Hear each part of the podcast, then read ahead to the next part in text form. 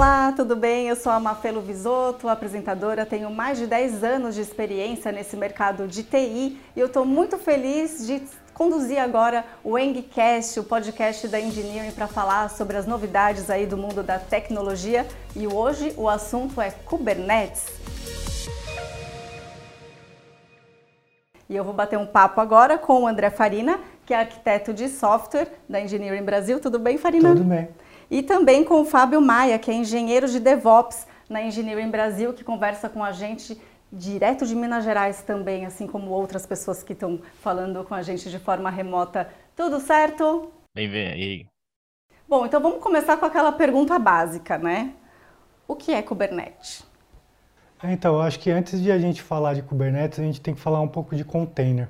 É, basicamente, o que é um container? É, Antigamente a gente desenvolvia uma aplicação e você tinha que ir no servidor instalar essa aplicação, instalar todas as dependências nesse servidor. Então, se esse servidor desse algum problema, você precisaria fazer a mesma coisa em outro servidor. E surgiu os containers. Uh, os containers você consegue empacotar todas as dependências para executar aquela aplicação uh, dentro desse container. Então você consegue é, executar esse container em vários servidores. Então o container ele tornou o servidor uma commodity. Então se o seu servidor caiu, você pega aquele container e roda em outro lugar. É, e só que uh, surgiu um outro problema, porque com a adoção aí de microserviços, a gente tem muito container. Então imagina você é, gerenciar, sei lá, 300 containers é, em vários servidores. E o Kubernetes ele surgiu para isso. Ele, é, ele gerencia, ele é um orquestrador de, desses containers. Muito bem. E aí, como que é utilizado na prática, então? Perguntar aqui para o Fábio. Isso, acho que o, o Farina mandou muito bem na fala dele. É, o Kubernetes veio resolver o problema da quantidade de, de, de containers, né? É, imagina um parque muito grande em que você precisa escalar para aguentar um pouco mais, como que esse, como que ele poderia nos ajudar, né? Então, na prática, é, você tem um, um, um, um, Kubernetes que gerencia ali, ele entende quem que são os containers dele, é, através de APIs, né? Você passa instruções para o Kubernetes como que aquele container precisa se comportar, né? Como que ele vai ser exposto, se vai ser exposto para algum serviço ou algo do tipo. E aí, a partir daí, ele coleta métricas e a partir dessas métricas ele entende o que fazer. Se ele vai subir um outro container clone daquele ali para suportar um pouco mais de request, ou se ele vai, ah, não, não tenho tanta request, posso descer aquele container, pode ter uma quantidade específica. É, e assim, o Kubernetes tem umas outras infinidades de, de funcionalidades que podem ser adequadas de acordo com a minha, com o meu ecossistema do meu software, né? Então, basicamente, a grosso modo, é bem isso que ele, que ele vai gerenciando, né? Ele vai pegando métricas do, de, do, de, de containers e vai lidando com a melhor forma ali de acordo com o seu software. Acho que é bem isso, assim. Bom, já, já, já, disse, né? Já, na hora de, de, exemplificar, ele já mostrou como que é na prática. É, por que, que o Kubernetes se tornou uma peça-chave na transformação digital, Farina? É, então, é justamente por essa uh, facilidade, ele trouxe muita facilidade para o desenvolvedor e para o operador. Então, o desenvolvedor ele não precisa mais conhecer um servidor e o operador ele pode focar na parte de operação mesmo. Uh, e o, o, ciclo de desenvolvimento de software ele ficou muito mais simples com o Kubernetes. Então, você consegue fazer um container, fazer o deploy desse container, é, fazer o, uh, gerenciar a saúde dele. É, então, conforme o número de requisições que você tem no, no seu cluster, é, escalar ele ou, ou diminuir para diminuir consumo de recurso. Então, é, quando você desenvolve um software, ele tornou a, a operação desse software e o desenvolvimento em si muito mais simples. Então, por isso que ele é uma peça-chave para a transformação digital. As empresas em geral utilizam Kubernetes? Sim, ele está sendo muito utilizado. Tem alguns reportes da Red Hat, da VMware, que você vê o pico de adoção dele é, é, é muito, muito alto. Assim. Então, é, a, a, adoção dele é, é, é bem como que eu posso dizer? Crescente. É, teve um boom, né? Uhum. Teve um, um, um, boom. Tem, tem, você tem um antes e um depois do Kubernetes. E foi a partir de quando isso? É, eu acredito que em 2018 é, que você começou a ter esse, esse boom, mas eu acho que desde o lançamento dele você já, já teve um, um, um ganho gigantesco aí de, de adoção. E quais são os passos aí para adotar Kubernetes nas empresas? Bom, acho que primeiramente você vai ter que dar uma olhadinha para o seu software, né? É, não, é, dependendo do seu software, vai precisar de alguma, alguma algum, algum ajuste, algum preparo ali para ele poder é, rodar no, no, Kubernetes, né? É, para ver se o seu software também a, a, consegue, aceitar, vamos dizer assim, a grosso modo, aceitar uma containerização, né? transformar ele para container.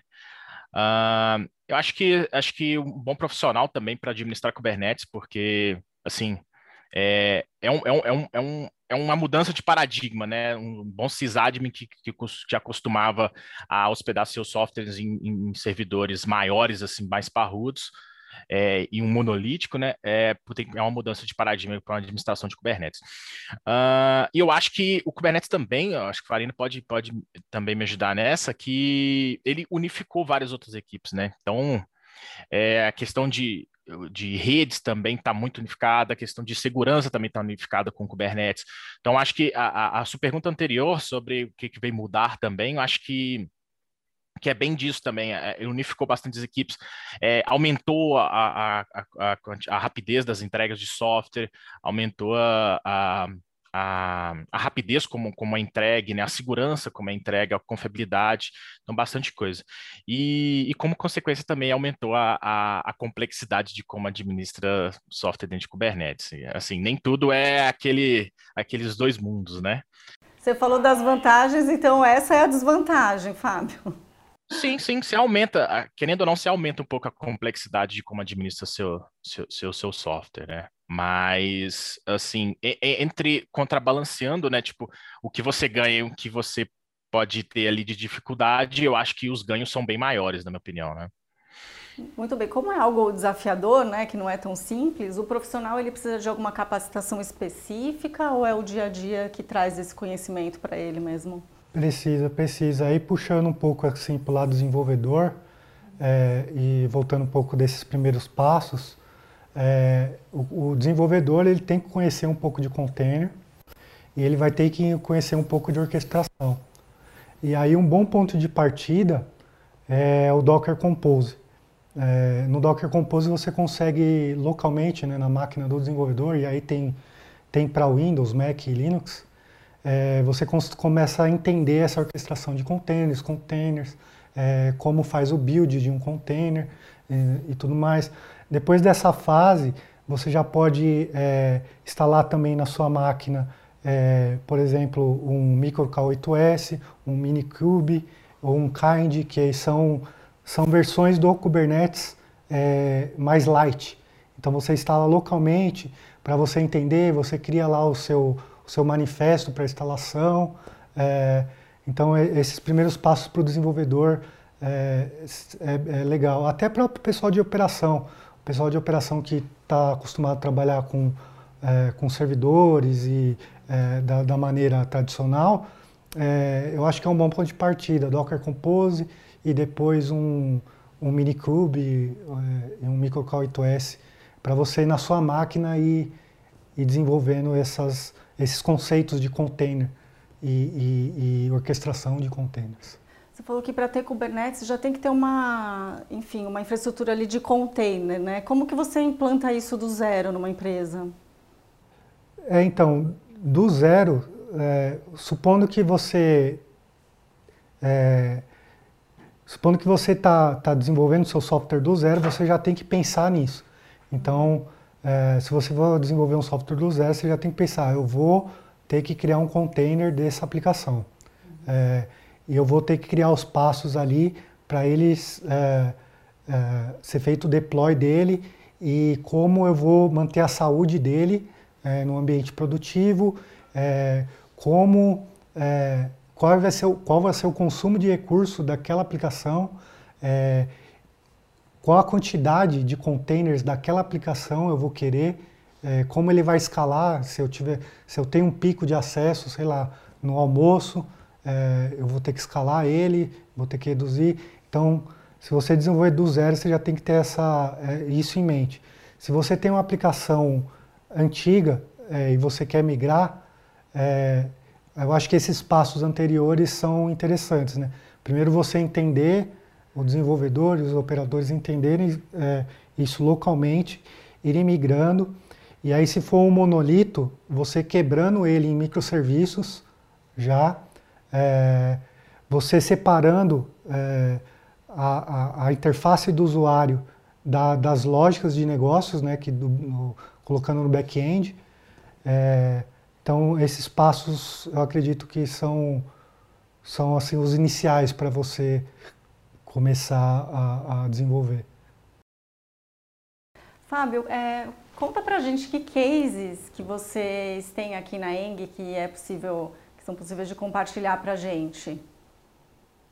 Hum, acho que tem, tem, um, tem, um, tem dois bem legais que eu, que eu, no qual eu participei, que foi um exatamente com esse exemplo, que era um software é, é monolítico, né? Aquele que, que, é, que era o, o mais como assim, o legado, vamos dizer, né? Que era o, o que era instalado num computador, num, num servidor, e ele a gente migrou ele para Kubernetes. Então, foi um processo assim um pouco mais é, reunindo a, a, equipe de desenvolvimento com a equipe de operação, como o Farina falou, no né, pessoal de operação, no caso, eu sou o pessoal de operação aqui. É, então, a, juntou essas duas equipes e, conversaram bastante. Ó, esse serviço aqui pode se tornar um container, esse aqui tem que precisar estar junto com esse, esse aqui vai conversar com esse outro. Então, a gente fez o processo de desacoplar, né? Aquele grande monolito, aquele grande software grande, para mini servicinhos ali em que pode se tornar mini containers. A partir daí foi a, a, a nós, junto com o pessoal de desenvolvimento, é, foi desenvolvendo esses, esses, containers, foi desenvolvendo esse software e aí fomos migrando para o Kubernetes. Tivemos resultados imediatos? Não é, um, é, é, é, é, uma, é, uma, é uma linha crescente, né? Nós vamos pegando métrica, falando, não, esse, esse container aqui pode, pode ter a métrica X para melhorar tal consumo, esse aqui pode ser, até a gente coletar métricas melhores lá no futuro e ter uma melhor performance, a gente conseguiu diminuir custo, a gente conseguiu fazer bastante coisa. Então, assim, é, não é de, não é de não, você não tem resultados imediatos, você vai você vai tracejando um, para um futuro e aí Kubernetes vai te dar um valor bem mais para frente. Tá? Bom que o cliente já fica ciente ah. disso no começo, né? Vocês já falam isso para ele, para ele não criar essa expectativa imediata. É, sim. Acho que é, é, é, muito interessante colocar esse ponto, até porque vale a pena você transformar o, o seu software, o legado que você tem hoje para Kubernetes. O que, que você precisa nele? Acho que o, o nível de complexidade que o Kubernetes vai trazer é, é necessário para o seu software? Às vezes pode se pensar bastante nisso. Senta, conversa com, seus, com a galera de operação, conversa com seus desenvolvedores. E aí, se vocês acharem que sim, eu acho que vale muito a pena ir para Kubernetes. Ele vai te entregar uma, uma, uma, grande, uma grande quantidade de, de recursos e flexibilidade para o seu software. É, agora tem, tem, um, tem um, outro, um outro case muito interessante também, que é o Midware, né? Acho que Atualmente, se não me engano, a gente tem 40% dele em produção ainda, e ele é gigantesco, assim, de, com 40% já é um monstro, assim, e está trazendo bons resultados, né? É, como eu falei, a gente é, enfrentou uma dificuldade no início, só que pô, a equipe é muito boa, entramos, conversamos, melhoramos aqui, melhoramos ali. Hoje tá, já está entregando bastante resultado, mesmo é, tendo uma porcentagem só de em produção. É, e Nele tem várias coisas, né? Tem várias coisas. Tem Golang nele, deve ter um, um Spring, se não me engano. O Farina pode me ajudar a exemplificar nesse. Tá lá, tamo junto nessa. É. Vai lá, Farina. Ajuda. É, não, então, esse, esse caso aí, a gente tinha uma aplicação, né, que a gente começou com, com Java. E aí até teve um, um podcast de, que a gente fez de, de Golang. A gente migrou para Golang para é, diminuir um pouco o, o recurso ali, o consumo de recursos. É, mas ele é um cluster que tem várias linguagens ali. Então tem, tem Python lá dentro, tem, é, tem Java, tem Golang. Uma coisa que a gente esqueceu de falar é que com container é, você pode ter várias linguagens de programação, porque como você é, empacota isso no container é, a, e as dependências, então você não fica preso a uma linguagem. Então, se você quiser testar uma outra linguagem de programação que você acha que vai ter algum ganho, você pode fazer isso. É, e só colocando um ponto aí da, da, da desvantagem né, que, o, que, o, que o Fábio estava falando, é, assim, eu acho que quando você está fazendo um MVP ou você é uma startup, você tem um contexto muito limitado, o seu software é, é muito pequeno, é, eu vejo mais vantagem em você adotar uma solução é, já pronta, né, que é um Cloud Functions, um Serverless, é, que já está ali pronto, você só precisa fazer o deploy mesmo da, da, da sua aplicação, então eu vejo muito mais vantagem em você usar essas outras tecnologias. É, o Kubernetes eu vejo mais se você já tem um, um conjunto de aplicações, você tem um, um, um, monolito grande que você quer quebrar em microserviços, é, porque, como o Fábio disse, ele vai trazer essa complexidade para operar. Então, é, se você tem um, contexto fechado ali, é, vale mais a pena você é, usar um, um, serverless, né, um Cloud Function, fazer o deploy, fazer o seu prospect ali, fazer o seu MVP e, e se evoluir mais para frente, aí você começa a pensar é, em Kubernetes. Não funciona para todos os casos, né? Não funciona para todos os casos. É bom ficar isso claro. Uhum. E qual que é a evolução de Kubernetes? Como que vocês imaginam isso no futuro? Que melhorias é, podem existir ainda? Ah, acho que, bom, o que eu estou vendo hoje, assim, principalmente a comunidade né, do Kubernetes, a, a Cloud Native estão lançando algumas, algumas features novas. Tem aí um pouquinho uma, uma, uma, uma acontecendo com a Docker, né? Parece que a versão 1.21 do, do Kubernetes já não vem mais com suporte a Docker. Eu acredito ainda que a Docker já deve estar desenvolvendo essa compatibilidade, provavelmente, para poder suportar. Então, provavelmente as versões posteriores a essa já deve ter. Acredito eu, né? Já acompanho um pouco da comunidade. Agora, uma questão que o, o próprio Google Cloud lançou é, recente foi o GKE, né? Que é o Kubernetes como serviço do, do Google, que foi o Autopilot, né? Que é um mecanismo que que abstrai ali o, o, a administração do Kubernetes. Então, se torna um pouco mais fácil, ou um, um, uma flexibilidade um pouco maior para você administrar seu software. Então, então, acho que a tendência é bem essa, sabe? Uma abstração um pouco maior do Kubernetes, um pouco assim. É, por exemplo, um outro produto do Google Cloud, que é o, o App Engine, né? É a, é, a, a, embaixo do App Engine ali roda um Kubernetes que você não tem é, administração dele, é um piloto automático ali também, né? Então, eu acho que acho que tende-se a, a, a, ter um pouco mais de abstração assim do Kubernetes, na minha opinião. Obviamente que quando você tem um pouco mais de flexibilidade para administrar ele, torna um pouco mais complexo, mas também torna um pouco mais bem mais flexível do que do que ele tanto totalmente abstraído ali. Então, acho que assim, para mim, né, minha opinião, a tendência é, é, tornar isso um pouco mais abstrato aí para o cliente, para pessoas, vamos dizer assim, pessoas um pouco mais é, é, normais, assim, conseguir administrar Kubernetes, porque é de uma complexidade muito grande, assim, na minha opinião. Muito bem. Quer complementar alguma informação, Farina? Tem alguma coisa que a gente deixou de, de tratar de Kubernetes? A gente já está chegando no ah, final do bate-papo. É, eu acho uma coisa muito legal do Kubernetes é que você não faz o vendor lock-in, né? Que eu acho que é um, um pesadelo aí para as empresas. Que você é, desenvolve o software, só que você fica é, é, amarrado com aquela solução. E se você precisar mudar, é, é, um investimento, você tem que fazer todo o investimento de novo. Então, a, a parte de infraestrutura, quando você usa o Kubernetes, é, você acaba é, desamarrando isso. E uma coisa muito legal aí das novas tecnologias, evoluções do Kubernetes que eu estou vendo, que eles estão chamando de hybrid cloud. Então, você pode ter um cluster de Kubernetes na Google, um cluster de Kubernetes na Amazon, outro na Microsoft, um on-premise no, no seu parque de servidores, e todos eles vão estar se comunicando e rodando aplicações é, distintas, é, sem você. Então, sei lá, o Google aumentou e você quer desligar aquele, aquele cluster de Kubernetes. Você desliga e, e, começa a usar o Amazon porque abaixou o preço.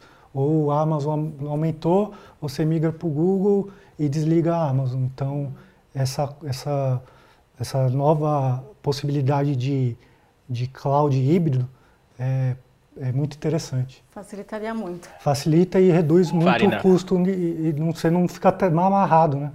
Você não amarra Essa foi uma boa sacada. É, é, inclusive, eu acho que dá para a gente exemplificar com o Antus, né? Acho que o Antus ele faz exatamente esse gerenciamento, né? Que ele, ele pega um workload ali na AWS, pega um workload on-primes, por exemplo, você tem uma, um parque seu em, na, dentro da própria empresa ali, pega um workload e consegue gerenciar esse, esse ba- balancear, ó, ali tá mais ali roda esse software ali, esse container dessa vez naquela maquininha do AWS, muito interessante. Boa sacada, Farina. Maravilha. Bom, Farina, Fábio, muito obrigada, viu, por esse bate-papo. Foi ótimo. A gente tem muitos assuntos ainda pela frente. Obrigado. Isso aí. Muito obrigado. E espero que o próximo, assim, quando acabar essa pandemia, a gente faça aí um Engcast em Minas Gerais. Combinado, Fábio? Nó, combinado, tô Vai esperando. Obrigada e até a próxima.